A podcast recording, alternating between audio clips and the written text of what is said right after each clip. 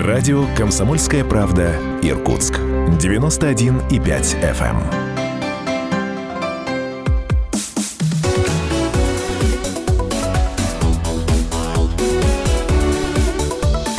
Тема дня. Здравствуйте! Это проект не только о политике. Сегодняшний гость, гости Ольга Николаевна Лосенко. Здравствуйте, Ольга Николаевна. Мы продолжаем наш разговор, который начали некоторое время назад. И еще, когда мы встречались летом 2020 года, вот так у нас немножко зависли экономические вопросы. Я хотел бы вот об этом сейчас вас немножко пораспрашивать, а во второй половинке опять к человеческому измерению вашей жизни вернемся. Ольга Николаевна, вот немножко от том э, законе, если я правильно пом понимаю, закон социальной поддержки отдельных категорий жителей Иркутской области, вы э, с ним выступали, да, докладывали, два чтения, по-моему, прошло.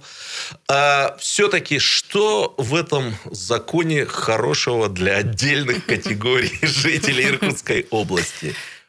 Здравствуйте еще раз. Очень рада да, да, да. опять здесь быть, ответить на ага. все вопросы.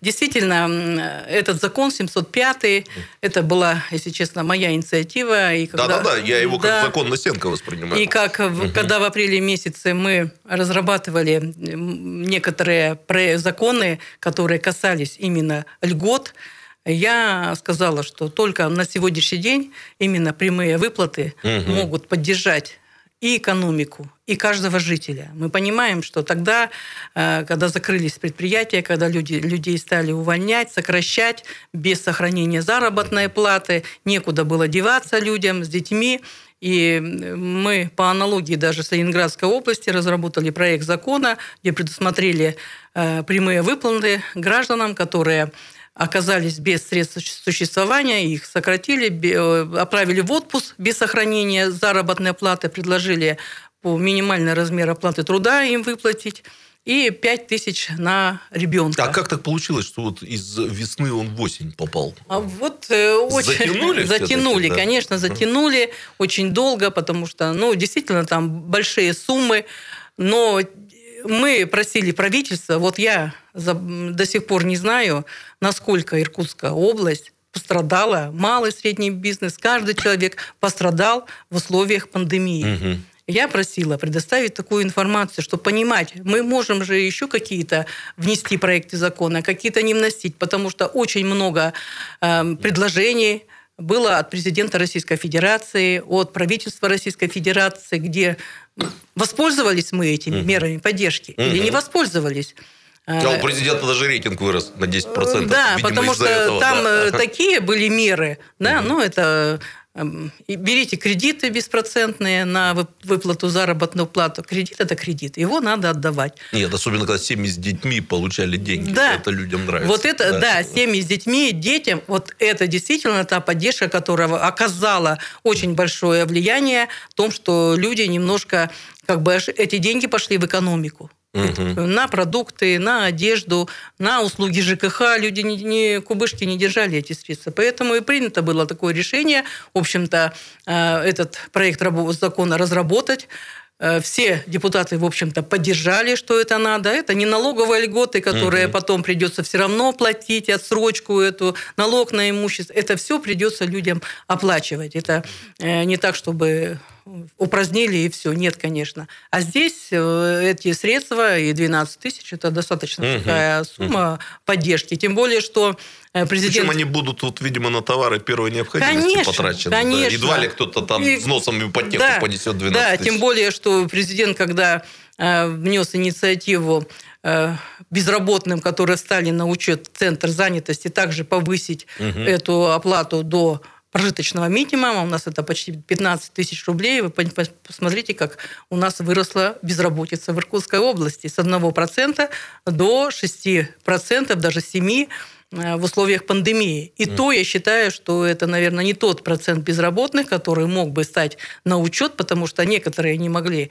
и собрать справки, и доехать до центров mm-hmm. занятости, потому что Иркутская область у нас территория очень большая, людям надо тратить и большие средства и расстояния преодолеть, чтобы прийти и встать на учет центры занятости. Да, они работали онлайн, но не у всех у нас есть интернеты, чтобы по онлайн там заполнить какие-то бумажки. Но, тем не менее, все-таки э, эта мера поддержки, а с 1 октября она уже не выплачивается, угу. она была очень востребована, и я считаю, что э, люди немножко хоть передохнули, ну, да. потому что вот сколько месяцев, почти полгода угу. пользовались этой мерой поддержки. Этот проект закона прошел второе чтение. Мы выходим на третье чтение в связи с тем, что правительство Иркутской области должно предоставить полный отчет, кто не всем же выплачивать, угу. кто действительно пострадал какие отрасли экономики, какие э, люди, чтобы понимать, это вот, если всем выплачивать по нашему проекту, это 900 миллионов. Ну вот я читал, 900 миллионов, миллионов может и больше, да? То есть, да, кажется, может и больше. Да. Если они вот сейчас э, предоставят вот эту информацию, но это они должны работать, угу. мы уже с, внесем поправки в третьем чтении и будем выплачивать только тем, кто действительно пострадал в этот период времени. Понятно. Это, я считаю, что вот такие меры поддержки. Вот недавно на штабе нашем я предложила и такую инициативу, чтобы кто лечится амбулаторно, угу. тоже бесплатно предоставлялись лекарства. Но после нашего штаба президент как раз же озвучил эту инициативу. Услышал. Услышал, как говорит Гаськов, Насенко услышал. Ага. Владимир Владимирович предложил, то, кто лечится амбулаторно, тому предоставлять бесплатно лекарства. Нашему региону уже выделено 90 миллионов. По расчетам Министерства здравоохранения, я не знаю, мне кажется, эта цифра завышенная, угу. что одному человеку на курс лечения надо 7 тысяч рублей. А, вот. И, и мы посчитали, что я посчитала, мы там, некоторые депутаты, это недостаточно этих средств, и мы можем, будем инициировать наше предложение. В смысле, заниженная цифра или завышенная? Заниженная. Заниженная, вы говорите да, просто завышенная. Да, да, да, ага. заниженная.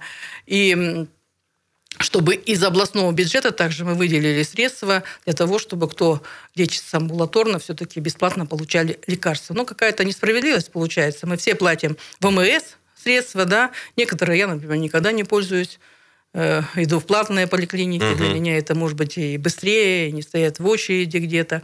А, а налоги мы все платим. Понятно. Поэтому Понятно. я считаю, что это правильно. Вы как выделять. бы место в очереди другому человеку, который да? не может себе позволить э, Конечно. ходить в плату, да. Поэтому да. и особенно пенсионеры страдают угу. с пенсии. Разве он может позволить себе купить лекарства и вылечиться от ковида, угу. если дома лечится?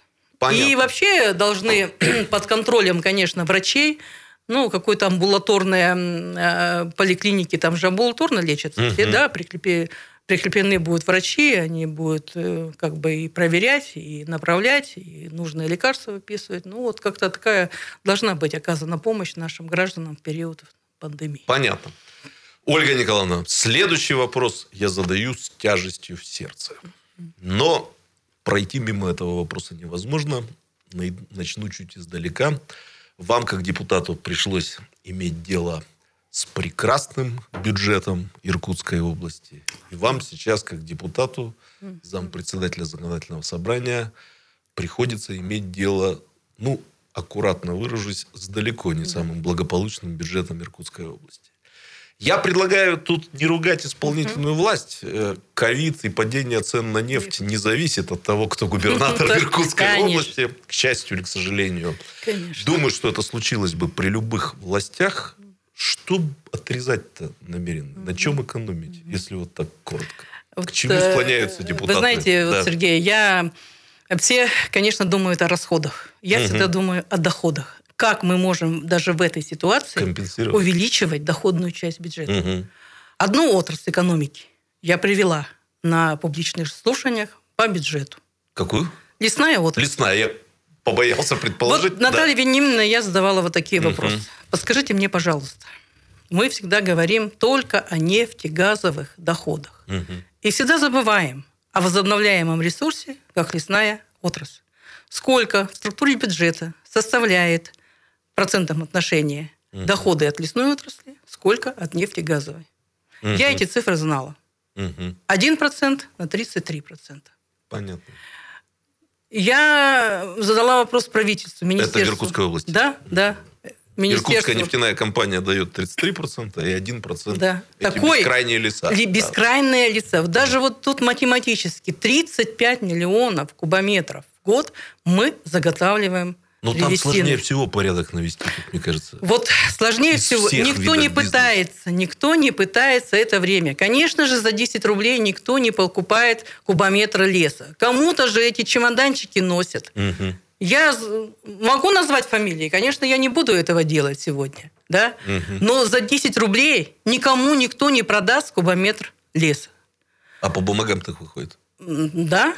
Арен, арендные платежи-то какие? Ага. Ну, по- по- 35 миллионов кубометров в год. 35 миллионов мы заготавливали в 90-м году. Тоже такая же была. Но в структуре бюджета от лесной отрасли мы имели до 40% средств от э, всех этих платежей. Сейчас 1%. Это по всей стране так. Даже в федеральном бюджете то же самое. То же самое. А сегодня мы имеем 1%. А где эти? Математика. 35 миллионов заготавливаем. Себестоимость заготовки, и Олим Палм скажу, 800 рублей. У других выше, там пускай будет 1000 рублей. Продают, курс доллара сейчас вырос. Ого-го. Ого-го. Ага, Да-да-да. Ну, по российскому ГОСТу пусть это будет 6 тысяч рублей. Ага. Это просто необработанная древесина. А если это с высоко добавленной стоимостью? Очень интересная Ну- тема. Сейчас вот надо прерваться, к сожалению, да. Мы эти цифры все запомнили. Мы будем помнить все эти доллары и рубли в течение перерыва, а потом сразу же вернемся. Хорошо.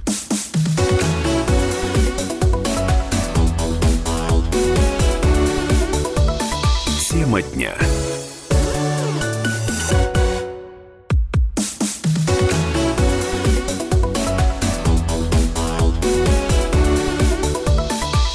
Тема дня. Ольга Николаевна, после перерыва, просто напомню слушателям, спросил, что урезать в бюджете. Вы совершенно правильно сказали, надо в первую очередь думать, как и где добавлять.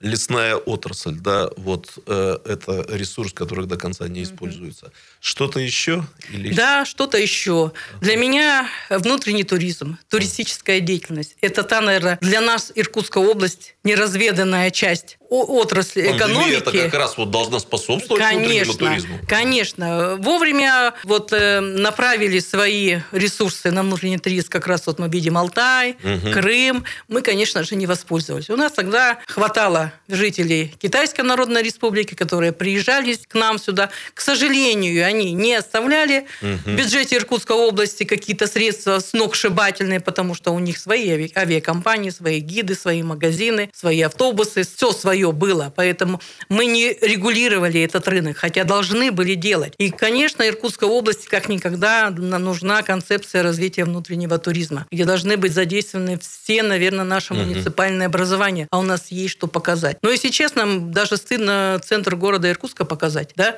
если честно, в таком э, развальном состоянии. Но, тем не менее, интересуется и нашей культурой. А у нас такая часть, это старинная в центре города, которая каждый дом это своя история. Вот э, недавно Марина Кондрашова да, презентовала проект свой «Окна Иркутска», двери. Классный День- проект. Да, Ага. классный. Ага. И я хочу сказать, что я была инициатором Да награ- награждения ее э, грамотой законодательного собрания Иркутской области. Вот Марина, если заслуженно, Марина Александровна слу- слушает, то я поздравляю ее.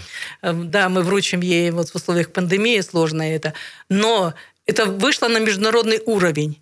И сколько можно было такими проектами привлечь к нам внимание для того, чтобы не только иностранцы, но и жители других регионов побывали у нас. Да, сегодня есть и рейсы субсидированы, но это все надо использовать.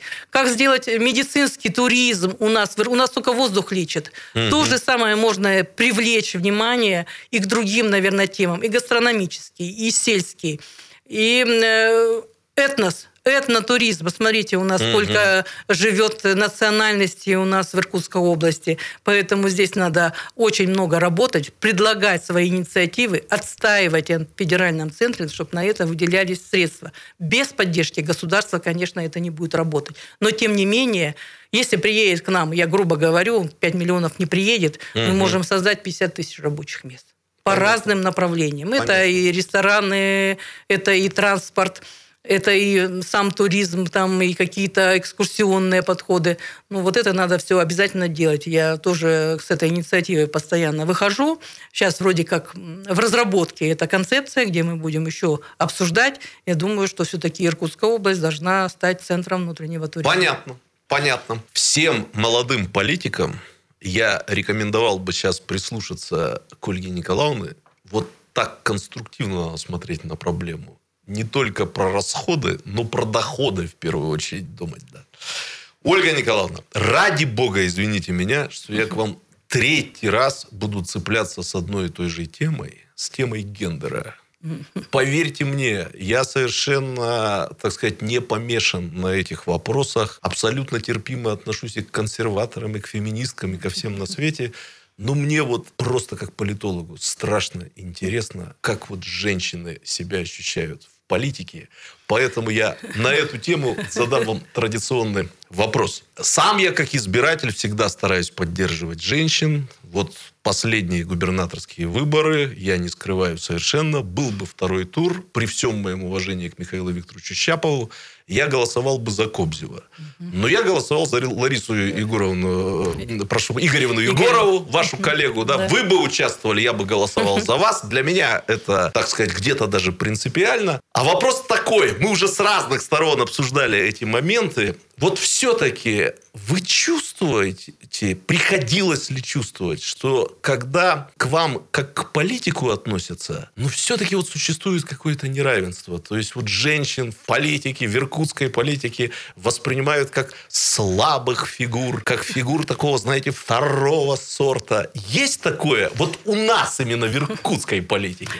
Или у нас все за равенство и все классно? Ну, я думаю, конечно, есть. Просто я не позволяю себя обижать в этом отношении ага. с точки зрения... Ну, я... комплекс это сидят вот эти предрассудки у мужика. Ну, конечно, конечно, они не хотят, Надо чтобы же. женщины там были выше их, ага. чтобы обучали их, чтобы какие-то замечания делать. Но я стараюсь доказать это профессиональными своими навыками, если честно, да, что ага. других, во многих вопросах я же разбираюсь, да, не так, чтобы пришла, отсидела. То есть вы-то не требуете особого отношения? Я женщина, нет, ко мне по-особому, нет? Нет, я не требую, ага. я сама докажу, что Правильно. я женщина сильная и смогу, и смогу и отстоять и свою позицию, и, может быть, даже чью-то другую, и никогда не требую к себе отношения, я всегда на равных. И я считаю, я вот люблю эту Хакамаду Ирину, да? О, я обожаю. Просто, вот просто да. ее люблю, как женщину, как политика, э, точные всегда цитаты говорит, верные оценки делает всегда. Сейчас он том... такого возраста мудрости да, достигла. Мудрости. Вообще приятно послушать. Очень да, приятно да, да, на да. нее смотреть, когда она угу. лекции читает, когда она говорит, как раз она и о тех вопросах и говорит, и нам, женщинам, дает посыл, как угу. надо вести себя в тех или иных ситуациях. Она прошла через угу. многие препятствия, если честно. Да? Я не говорю о партийной принадлежности, я просто говорю как о женщине, о политике. Да? Как она смогла наравне с мужчинами выглядеть лучше мужчин, угу. многих. Понятно. Поэтому я никогда не, себя не оцениваю выше там, мужчин, но ага. никогда и себя не опускаю. Правильно, правильно. Ольга Николаевна, ну, один вопрос, касающийся КПРФ, вашей партии. Значит, я более или менее представляю, что такое партийная дисциплина, поэтому любой ваш ответ будет принят как законченный докапываться и вязаться я не буду. Как ни странно, я немножко его состыкую с вашими впечатлениями о поездке в Беларуси. В предыдущую встречу вы сказали, что там надоедают фигуры. Да. У меня такое ощущение, что коммунистическая партия, она вот близко подходит к какому-то э, пределу, когда необходимо будет обновление. Я так осторожно выражусь, наверное, это касается и иркутского обкома. Вот я просто спрошу, это чувствуется в партии, что вот приходят времена, когда, ну вот, новые для общества люди должны оказаться просто на э, первых ролях, в первых рядах. Но это... Или как-то это вот как с действующей властью, кстати. Да, да как да. с Путиным. Откладывается это, на завтрашний день. Это да. ко всем, ко всем касается. Да-да-да, я как хотел сказать, что вместе с действующей властью коммунисты Кто приходят попал... к одной и той же Во власть проблеме. тут уже да, сложно, да, да. наверное. Ага. Я хочу сказать, что не только чувствуется. На самом угу. деле мы выдвигаем на первый план тех молодых политиков, которые сегодня, особенно на федеральном уровне. Угу. Я с ними работаю постоянно и вижу, какие это перспективные, в общем-то, люди, как мыслят по-другому, угу. И как в этот э, период. Конечно, ни, ни в коем э, случае никто не будет э, делать революцию с уходом там Геннадия Андреевича. Угу. Нет, конечно, угу. это будет все происходить в том режиме, которым должно быть, но тем не менее плеяда молодых э, политиков у нас в партии она есть, и ее никто не скрывает, и называют там и преемников, и непреемников, uh-huh. и просто перспективных, наверное, людей, которые могут сегодня, в общем-то, не просто партию там uh-huh ну, наверное, и конкуренция. Ну, вот так, так же, как ЛДПР, да, вот лидер один человек, там, вот вся партия, да. Угу, вот. угу. Такого не должно быть. Конечно, должны быть, в общем-то, молодые люди, которые продолжат то, то, наверное, дело, которое сохранили нам наши предки. Понятно. Я Понятно. так думаю, что это такой процесс, он и живой. Почему я вот и про Белоруссию-то и говорила, угу. да? Да, да, да. Я и я и раньше говорила, не только вот когда пришел кризис, да, Э, что президент должен слышать разные стороны. Угу. Не один. Ну, запусти в парламент там оппозицию, да, пусть, э, в общем-то, говорят те вещи, которые, может быть, вам сегодня неприятно слышать, угу. но вы должны слышать, делать выводы и принимать какие-то меры. Сегодня он пошел по этому пути да, и в тюрьмы ходит там к оппозиционерам. Ну да, Конституцию, обещает, да, Конституцию пишет, да, и всех приглашает, и это надо было делать, чувствовать, и делать, конечно, раньше.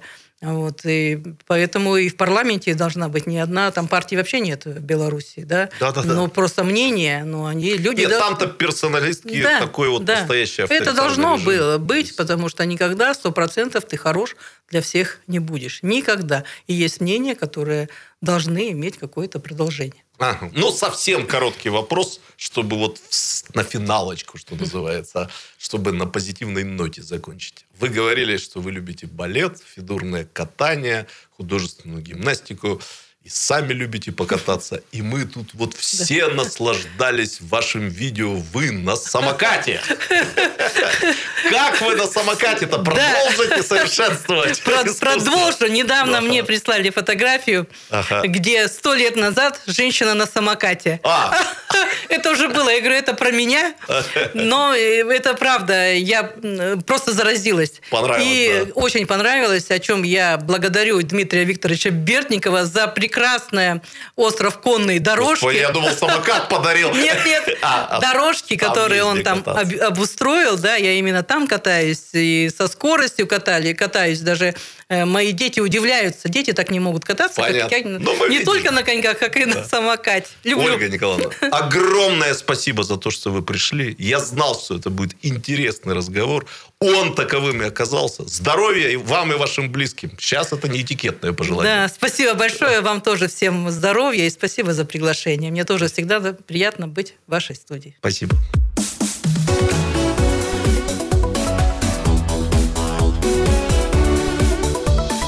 Тема дня.